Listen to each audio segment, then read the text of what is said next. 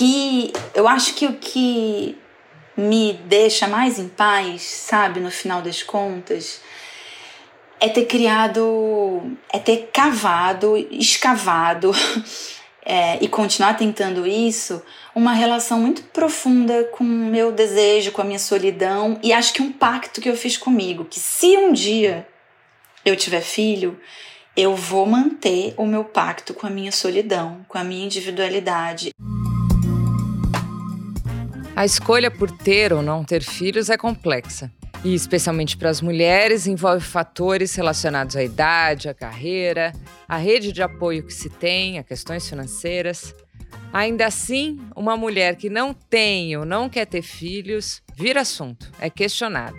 É sobre isso que eu converso hoje com a atriz Maeve Jenkins, que marcou nossa memória em filmes como Som ao Redor e Aquários, e ainda este ano estreia a série Os Outros na Globo.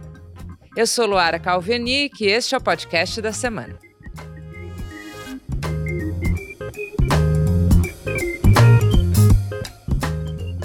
A Maeve pensou muito sobre a maternidade antes de decidir que não teria filhos. Sim, ela já quis, mas foi conversando com outras mulheres, lendo, equilibrando prós e contras, que chegou a uma conclusão. Até parece que foi simples, mas não foi não. Nessa conversa com Gama, ela relata todo esse processo e certamente se torna uma voz para as mulheres que ainda não decidiram, para as decididas pelo sim ou pelo não, e também para as que já são mães e para os homens. A gente não pode esquecer. Escuta essa nossa conversa.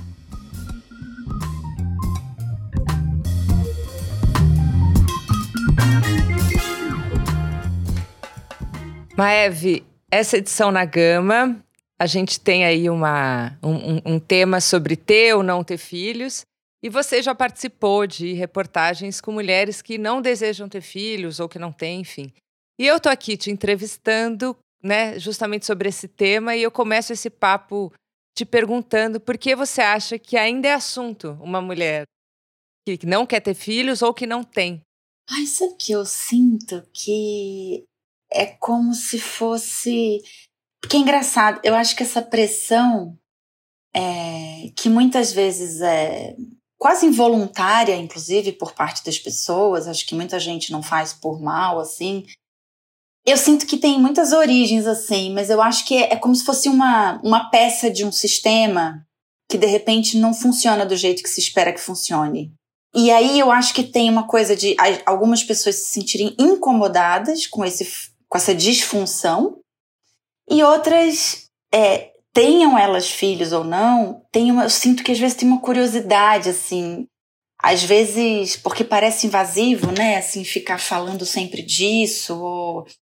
Também já me perguntei muito disso. Nossa, por que, que vira tema? Por que, que a gente tem que ficar discorrendo sobre. Enfim. É, simplesmente não aconteceu, ou decidir não ter, ou enfim. Mas por que, que a gente tem que ficar prestando satisfação sobre isso, né? Mas eu sinto que às vezes porque eu acho que muitas mulheres, muitas fizeram escolhas e são felizes com essa escolha, e muitas mulheres fizeram um pouco de maneira meio compulsória, né? Como a gente toma tantas decisões na vida, assim. Então, eu sinto que às vezes tem uma um desejo de entender, assim, até para si um pouco, por que, né, que essa peça tá funcionando de outro jeito. É quase generoso, né, você contar, na verdade, por que, que isso é assim. A gente aqui também se pega nessa cilada, né? Por que, que a gente vai falar com essa pessoa só porque ela não quer ter filhos? Por que, isso ainda é um assunto? Mas eu acho legal vocês pautarem isso, assim, eu acho que é diferente, sabe? De, sei lá, eu ser, por exemplo, uma mulher recém-casada, ou eu ser, por exemplo, uma mulher que, sei lá, é solteira, não sequer quis casar com alguém, e as pessoas ficarem, de algum modo, sei lá, na família ou no círculo de amigos, me pressionando. Acho que tem muitas maneiras de fazer isso, mas acho que vocês, como, como meio é, de comunicação, enfim, vocês estão debatendo pautas que são relevantes no mundo que a gente vive. E eu acho que as mulheres desejam nesse momento falar sobre isso. Eu te confesso que muitas vezes eu me pergunto também assim, ah, é, será que eu preciso continuar falando sobre isso? E, e, e, muitas vezes eu desejo falar porque eu acho que, porque em vários momentos da minha vida foi importante ter a perspectiva de uma outra mulher. Eu lembro que numa fase da minha vida em que eu tinha terminado um namoro E de algum modo, quando a gente terminou, eu percebi que assim, eu estava certa de que eu queria o fim daquela relação. Porém, eu, eu me dei conta que eu estava sofrendo muito porque eu já estava me aproximando dos 40 anos e é, o sonho de ser mãe tava ia ficar mais distante, né? É como a história do, sei lá, do burrinho que você coloca a cenoura na frente dele e você vai caminhando obstinada naquela direção, de repente a cenoura tá mais distante, né? Nossa, vou ter que começar outra relação, conhecer outra pessoa, fazer todo o processo de novo para ver se eu quero ter filho com essa pessoa. E ali eu lembro que foi um ponto de virada para mim, de falar, gente, não, não tem o menor sentido. Como assim eu tô sofrendo porque eu, me, eu fiquei incomodada? Porque assim, eu não sou a mulher, Luara, que nunca quis ter filho. Eu sou super maternal.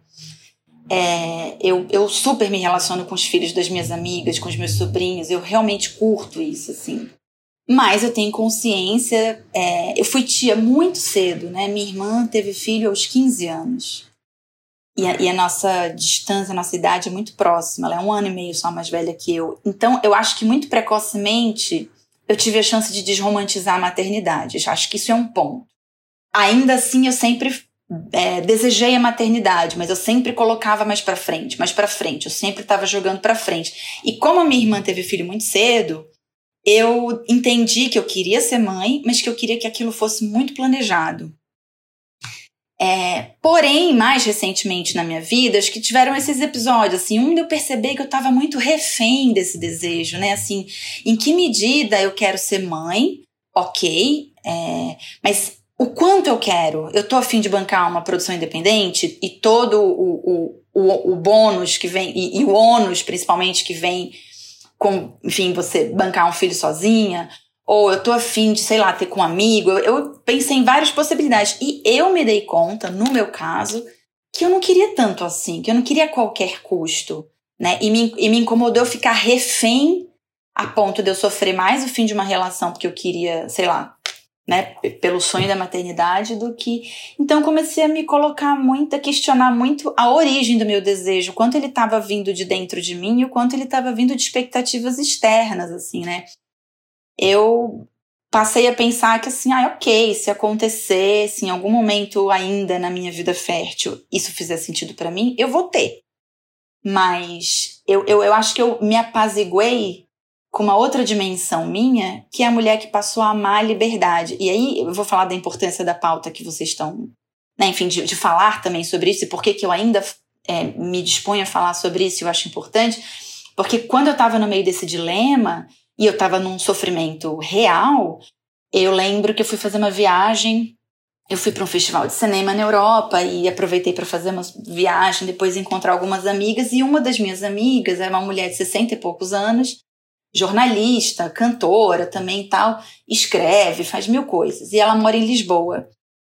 E tinha uma vida incrível e era e parecia ser uma mulher muito completa, muito feliz, assim, óbvio, com as questões dela, porque, enfim, é uma pessoa, mas, né? Mas não me parecia que faltava nada ali é, relacionada à maternidade. E eu perguntei para ela, e a gente teve uma conversa super franca sobre isso, e ela, e, e ela falou de como ela estava em paz com essa decisão, como ela era feliz com a decisão de não ter tido filhos. E aquilo, pelo menos para mim, foi importante falar: tá, seja qual for a decisão que eu tome, é bom entender que assim é possível viver desse jeito e ser feliz. Olha aqui, ela tá aqui, ela é super feliz, ela tem uma vida, ela tem, ela né, preenche as faltas dela com mil outras coisas que não necessariamente um filho, né? Excelente. Tem dois pontos aí do, do que você diz, né, que parece um pouco simplista, né? O quer ou não quer, como se fosse assim. Há, há um contexto aí, né, que você traz que possibilita ou não acontecer, né? Inclusive, eu acho que o que me confundiu por muitos anos e foi uma origem de sofrimento para mim foi que eu pensava assim: ah, mas eu sou maternal, eu gosto de criança, eu sei lá. Então eu, eu identificava algumas características em mim que eu dizia: ah, portanto, eu quero ter filhos. Que é isso, uma maneira reducionista de ver a maternidade, que é, um, é uma decisão enorme, que envolve mil coisas. Então eu comecei. Eu acho que a, talvez viver em paz com uma ambiguidade minha que é sim, eu adoro crianças, eu acho é, modéstia à parte, que eu seria uma ótima mãe, sabe? Assim, eu tenho uma, uma, uma dimensão. Eu comecei a brincar, inclusive, Luara, com uma coisa, que eu comecei a ter um filho imaginário. Comecei a brincar. É, não, então eu comecei a brincar com isso. Eu comecei a rir de mim, da minha neurose, dessa neurose coletiva, sabe? Eu comecei, então tá, então tem um filho imaginário, tinha um nome. Eu brincava com ele às vezes e quando eu tava cansada e queria sair com meus amigos, eu queria simplesmente passar os meus dias lendo um livro, ele desaparecia. então era uma dimensão minha, assim. Mas acho que isso, assim, a gente é tanta coisa, sabe? E eu acho que eu, eu complexifiquei o meu próprio desejo, né? De falar, bom, é, é, é mais do que isso, né? Não é só porque eu sou maternal e adoro os filhos das minhas amigas ou os meus sobrinhos que necessariamente é, eu vou ser mãe em qualquer condição, né? É, e, e, e, principalmente, assim, se acontecer ou não, é, que eu acho que o que me deixa mais em paz, sabe, no final das contas, é ter criado, é ter cavado, escavado é, e continuar tentando isso uma relação muito profunda com o meu desejo, com a minha solidão e acho que um pacto que eu fiz comigo, que se um dia eu tiver filho, eu vou manter o meu pacto com a minha solidão, com a minha individualidade. Eu preciso disso, assim, eu não, eu, sabe, assim, é óbvio que é, é, é muito simples eu dizer isso. Eu sei que é super complexo, assim, é, enfim, viver a maternidade e, e esses limites, né?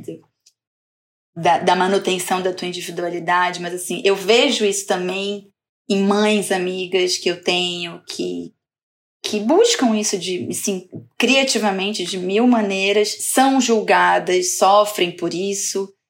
É, e é isso, né? É, é a vida é esse labirinto, essa encruzilhada, onde você vai tomando mil escolhas a cada dia e elas vão te gerando mil outras questões, né? É, a verdade é que você escolhendo um, um caminho ou não nessa encruzilhada, a sensação que eu tenho é que a gente sempre vai um pouco olhar para trás e falar: ah, mas e se eu tivesse feito aquilo, né? Falam: ah, mas você não vai se arrepender de não ser mãe? Bom, tem mãe que se arrepende de ter sido mãe, né? Mas como é que dentre essas escolhas é, você tenta de algum modo se apaziguar com as escolhas que você fez e, e manter alguma honestidade sua com você mesma, seja qual for esse caminho, e, e, manter essa conexão com o nosso próprio desejo, que eu acho que é uma coisa muito. Acho que é o maior desafio para as mulheres, sejam elas mães ou não, porque a gente é muito criada para servir o outro, né? O desejo do outro. Então, eu acho que esse foi o maior pacto que eu fiz comigo, que eu acho que de alguma maneira me acalma, assim, sabe? Excelente. E a consciência de que se perde, que se ganha, seja lá a escolha que for, né? E aí isso me lembra, me leva aqui a uma outra pergunta que não sei se você acompanhou, mas a gravidez da Rihanna foi muito falada aí recentemente. E, e, se discute muito na internet o quanto a maternidade dessas pessoas famosas ou a maternidade do Instagram traz uma espécie de romantização aí dessa, dessa condição, né? Escondendo a parte ruim que todo mundo sabe que tem, seja quem tem, quem tem filho e quem não tem. Você observa isso? Já se sentiu afetada aí pelas redes sociais nessa, nesse ponto? Ai, muito, Luara, muito, muito. Já me senti demais. Eu tive uma fase engraçada, né? Porque tem, tem, tem, fases também. Eu confesso que tinha uma fase que quando uma amiga chegava e falava, tô grávida, a minha vontade era falar, ai, amiga, tem certeza? Ou assim, ai, sinto muito. Porque eram fases que eu tava muito em contato com com a ambiguidade da maternidade. Eu, quando vivi esse conflito meu, eu fui estudar muito isso, eu fiquei lendo um monte de de livros sobre isso e tal. E depois eu, eu fui para esse extremo para depois ir para o outro, de dizer, ai, a verdade é que eu acho que pode ser uma experiência incrível, assim, tem um lado meu, e é isso, volto a dizer, tem um lado meu que acha que pode ser incrível, mas é aquilo, cara, eu às vezes acordo e tô brigando comigo mesma sobre todas as escolhas que eu já fiz na minha vida, assim, tem dia que eu tô de mal comigo, assim, isso vai acontecer com a gente, qualquer que seja a nossa decisão, assim.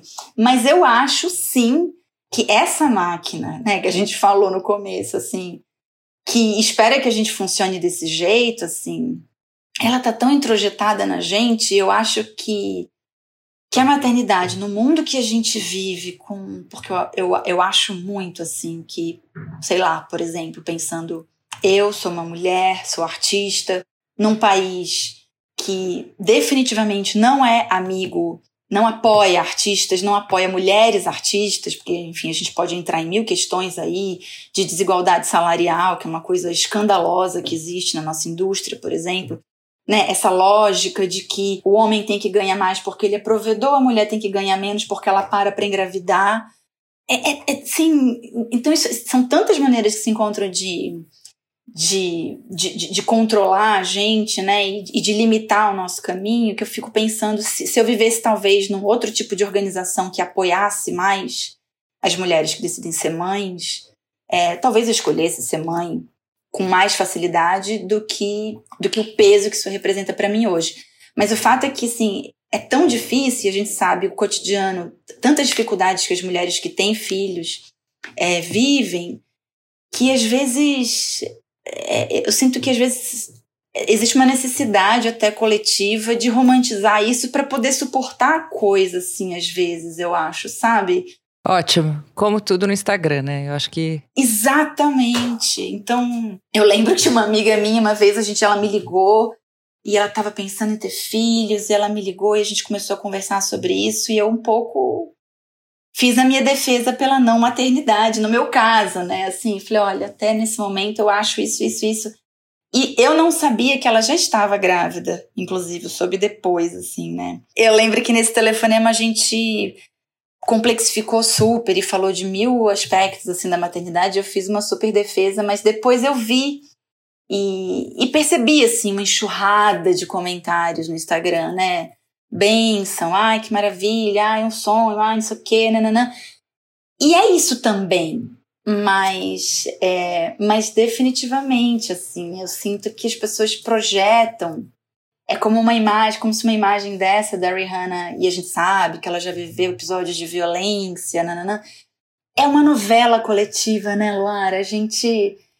É, a gente precisa do final. Por que, que nas novelas, inclusive, né, a gente tem que ter o casalzinho, a gente tem que ter o casamento, a gente tem que ter a gravidez, o filho no final, assim. É como se fosse uma compensação para todas as dificuldades que a gente que a gente vive, assim, né? Mas acho que as pessoas projetam e desejam um pouco, assim, dessa, dessa romantização para para não sei para se atirar em algumas escolhas que são que são difíceis mesmo que são complexas. E talvez isso seja importante também é, é né enfim olhar assim pro, pro, pro lado bom. Eu acho apenas que a maternidade implica em, em em tantas coisas, acho que já existe um excesso de romantização tão grande em torno da maternidade que eu, eu sinto mais falta de, de complexificar ela e de falar.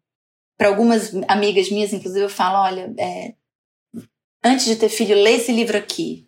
Assim, só para você, nem que seja para você falar, nossa, eu quero, eu quero mesmo assim, mas assim. Que livro é esse? A gente tem que perguntar. Ai, Mães Arrependidas. Bem direto ao ponto. Mães arrependidas, é, bem direto ao ponto. É incrível, que são mães, avós, inclusive. É, que é, é sensacional esse livro, é de uma, de uma acadêmica é, israelense. É, e, é, e é incrível, assim. E tem, enfim, mil outras literaturas, assim, sobre esse tema que me ajudaram muito, assim, né? Mas, mas eu acho isso, acho que não sei, acho que a gente vive um pouco uma, uma, uma novelização da vida, né? Eu, eu, eu, sinto isso não só em relação à maternidade, mas sei lá, casar. É, tem coisas que a gente fica entendendo como se fossem etapas obrigatórias da vida e que vão, é como se fosse assim, tá, agora eu passei dessa etapa, agora a próxima, agora a próxima. E a próxima, enfim, e pode ser uma etapa, óbvio que pode ser uma etapa e pode ser lindo, mas a maneira compulsória com que a gente lida com isso, né, que, eu, é que me assusta, assim, né? Você falou sobre carreira, né? E aí a gente tem um aumento aí significativo de mulheres que não querem ter filhos na Europa, no Japão e mais recentemente no, nos Estados Unidos. Isso é muitas vezes associado à carreira.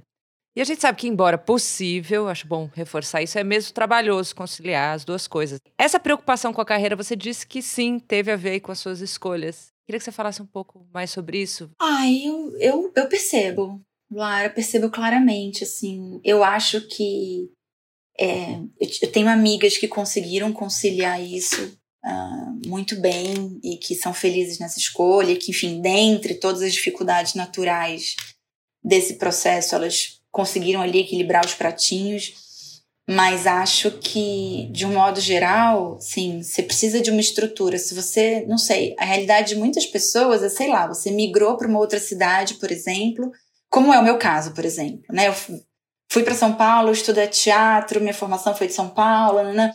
Então, assim, se eu decido ter filho, é, e sendo atriz, por exemplo, isso se dá em, em, muitos ofícios, né? Não só de uma artista. No caso da artista, você ainda tem a instabilidade, né? Você é uma autônoma, então é complicado isso. Mas assim, essa rede de apoio, eu vejo muitas amigas se queixando, por exemplo, de uma certa, de um certo isolamento, da falta de compreensão e de sensibilidade, às vezes da, dos próprios amigos, né? Porque a verdade é que a gente vive num mundo que te pede produtividade constante, eficiência constante né? E que não respeita os ciclos. É, se não, se, é, não sei, a gente acabou de ver um, um, gerente de uma rede de lanchonetes que obrigava os funcionários a trabalharem contaminados com Covid, né? Que dirá do que se faz com uma mãe que está recém, né, que está em puerpério, ou que tem um filho que adoece, ou que, enfim. Então, o resultado é. A gente sabe, por exemplo, que existe a lógica salarial para mulheres e homens, quando, eu adoro quando verbalizam, sabe? Eu acho tão grotesco, é tão absurdo, é tão desrespeitoso, inclusive, com. Eu acho que com a sociedade, quando você não entende que, que criar um filho não é um projeto de uma família, não é um projeto de uma pessoa, é um projeto coletivo. E acho que isso é uma outra dimensão que também é muito importante para mim, que eu acho que me apazigua com a questão da maternidade, assim, entender que eu acredito de fato nisso. Eu acho que eu gosto de interferir, às vezes, no desenvolvimento dos filhos dos meus amigos, das minhas, sabe, da minha irmã, porque eu entendo que isso não é um projeto. É, é óbvio que no, no frigir dos ovos a responsabilidade está muito mais nas mãos dos pais, assim, né? É, de quem tem a guarda, enfim. É, mas eu acredito sim que é um projeto coletivo, assim. Mas a gente sabe que existe uma lógica grotesca de de diferença salarial, por exemplo. Então, existe pouco apoio para mães e pais, por exemplo, respeitarem os ciclos de saúde dos seus filhos, de demandas emocionais que são naturais da criação de um filho. Então, assim, eu não sei, acho que teve um momento da minha vida em que eu entendi que eu, bom, eu fiz uma escolha.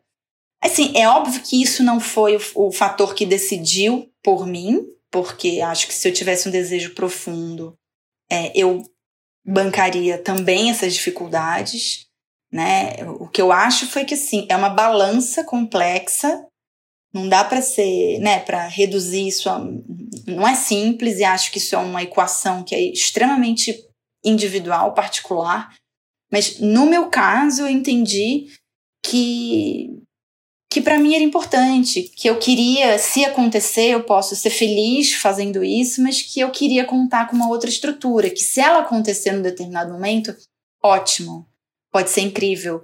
Se ela não acontecer, é, ou se ela acontecer sem eu ter essas estruturas de apoio, isso poderia ser uma fonte de sofrimento que eu não estou afim de bancar. Então, eu tenho uma relação de apaixonamento profundo com o meu ofício também, e acho que, enfim, eu estou encontrando as minhas maneiras de, de contribuir com o mundo que eu, que eu vivo, que eu desejo.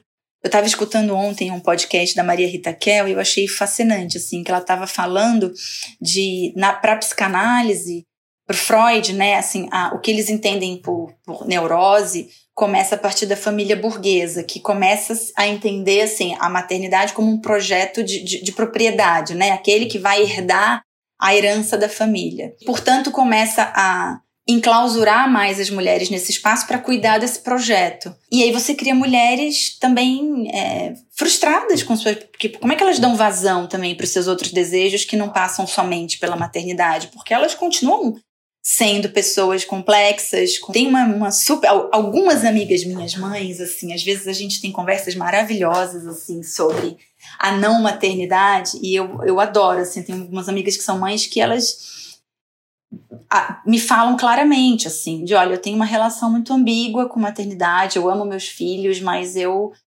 eu te confesso que eu me sinto muito melhor trabalhando do que exercendo a maternidade, ainda que eu ame meus filhos. Então, assim, eu acho que tem. Então, se você tem um mercado de trabalho que expulsa essas mães, ou que frustra essas mães, ou que penaliza essas mães, você tem uma, uma, uma rede de sofrimento também, né? não é isso, volto a dizer, acho que é um problema coletivo, né? Maeve, muito bom te ouvir. Excelente discussão e, e, e te agradeço muito. Ai, obrigada, Lara.